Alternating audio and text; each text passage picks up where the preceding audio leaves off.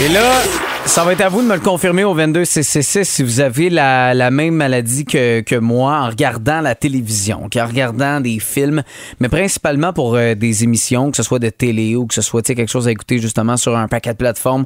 Euh, je vais beaucoup parler.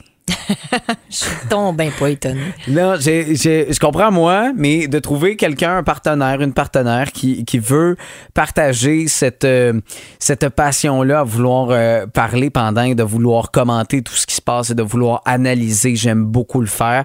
Au même titre que pendant une game de hockey, je vais analyser avec un de mes chums, OK, il a fait ça, OK, il a fait ci, puis tu sais, Est-ce ça que- nous dérange pas. Est-ce que tu recules constamment? Euh, oui, Ah, parce ça, que ça m'énerve. souvent, j'ai quelque chose à dire. Ouais. Et Mais c'est correct, là- mais mets sur pause, là. Oui. Attends, on va- attends, on va reculer. Attends, ah. J'aimerais ça te dire que c'est de ma faute, mais euh, ma blonde est responsable de la télécommande. OK? Fait qu'elle, elle, elle, elle décide qu'elle veut pas faire pause.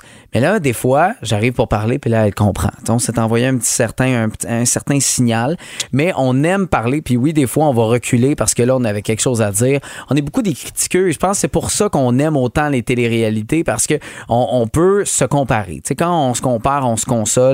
Euh, puis je trouve que les téléréalités, euh, pour qu'on s'identifie à certaines d'entre elles, c'est qu'on on voit certains euh, liens, puis on est capable de faire comme, hey, moi, j'aurais pas de la niaiseux de même, hey, moi, j'aurais pas fait ça, hey, moi, j'aurais pas dit ça. C'est un peu. C'est un peu une thérapie finalement collective qu'on a d'écouter euh, des émissions. Tu sais que ce soit un souper presque parfait. Tu regardes. Puis là, tu sais souvent c'est rare que c'est des candidats, tu sais qui sont des master chefs. Non mais tu sais souvent Attends, là, Yvon, cette année, c'était un cuisinier du souper presque parfait, mais il n'aura pas laissé sa, sa grande marque. Non, peut-être pas. Mais tu sais, on aime ça, puis là, on les regarde, puis on les critique. Puis je vois les commentaires sous les publications d'un souper presque parfait. Ah oui, en tout cas, elle a chiale tout le temps, tu sais, puis tout ça.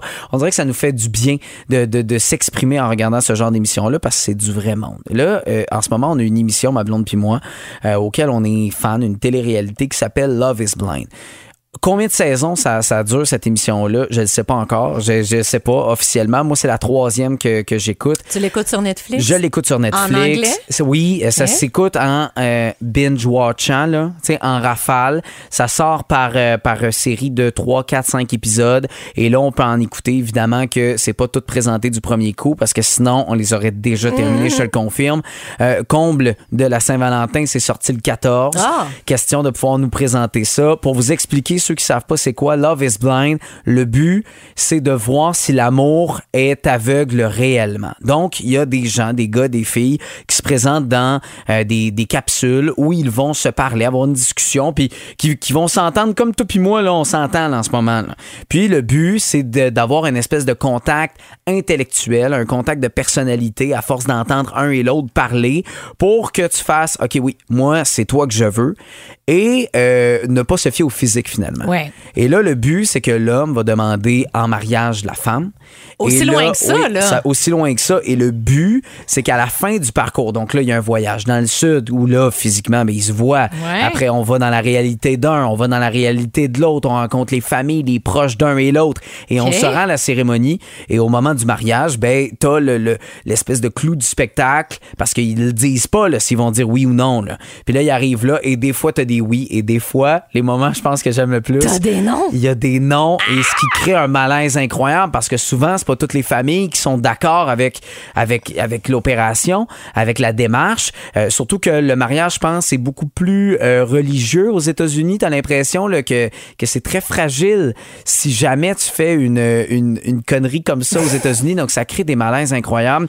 Et en ce moment, c'est la grosse série, la grosse télé-réalité que j'aime. Et j'aimerais ça convaincre Nouveau d'amener cette télé-réalité-là chez nous. OK? Ben, écoute, euh, nous, euh, dans les années 80, fin des années 80, on avait le coup de foudre Ben avec mais Anne là, Bisson et bordel. Yves Gionnet, là. C'était 30 minutes. Puis ils étaient assis chacun leur bar, puis ils se voyaient pas. Il fallait que je choisisse. Non, non, mais, non, là. Mais ça euh, pourrait être une extension de. Ça pourrait. Au pire, Alors, on part de là. On avait l'ancêtre de ça. C'est, euh, en fait, je pense qu'ils se sont inspirés sur ça. Absolument. se sont inspirés là-dessus, mais euh, tu sais, on se demande quoi faire avec OD, on se demande comment on peut offrir une émission d'amour différente. Moi, je pense que serait bon de, de- de- d'aller là. Et évidemment, tu sais, t'as des surprises parce que là, tu sais, autant tu te dis, à moi, physiquement, là, moi, c'est pas ça qui est important. Quand tu vois la personne, si physiquement t'as trouvé laide, là, t'as beau trouver la personne extraordinaire, là, ça crée plein de malaise. Je vous le dis, c'est une émission à écouter, c'est une émission à amener à nouveau. Moi, je pense que ce concept-là pourrait fonctionner.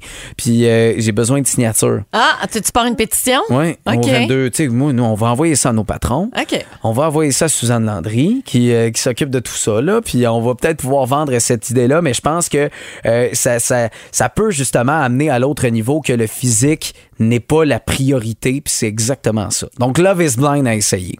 Oui ou non? Faut répondre au mariage à la fin. OK. Ah ouais, eh, mais ça, là, ça donne tellement. Moi, j'ai crié. La première fois que j'ai vu ça, moi, j'ai commencé la saison en plein milieu avec ma blonde. C'est sûr que j'aurais Ouais, crié oui. aussi. J'étais, on était dans un chalet, ma blonde puis moi. OK. Puis un, un couple qu'on est convaincu qu'ils vont finir ensemble. Puis on dit et là, il arrive là et le gars dit non. J'ai juste ah! Je suis mal, J'ai j'aime pas crié. ça. J'ai adoré ça, je suis devenu accro. C'est comme une drogue pour moi cette émission là, à chaque fois que ça sort. C'est deux saisons par année, donc essayez ça. Je vous le dis, c'est un, beau petit bijou pour se comparer et réaliser que ça va bien dans notre dans notre couple, dans notre affaire. Donc Love is Blind sur Netflix. Le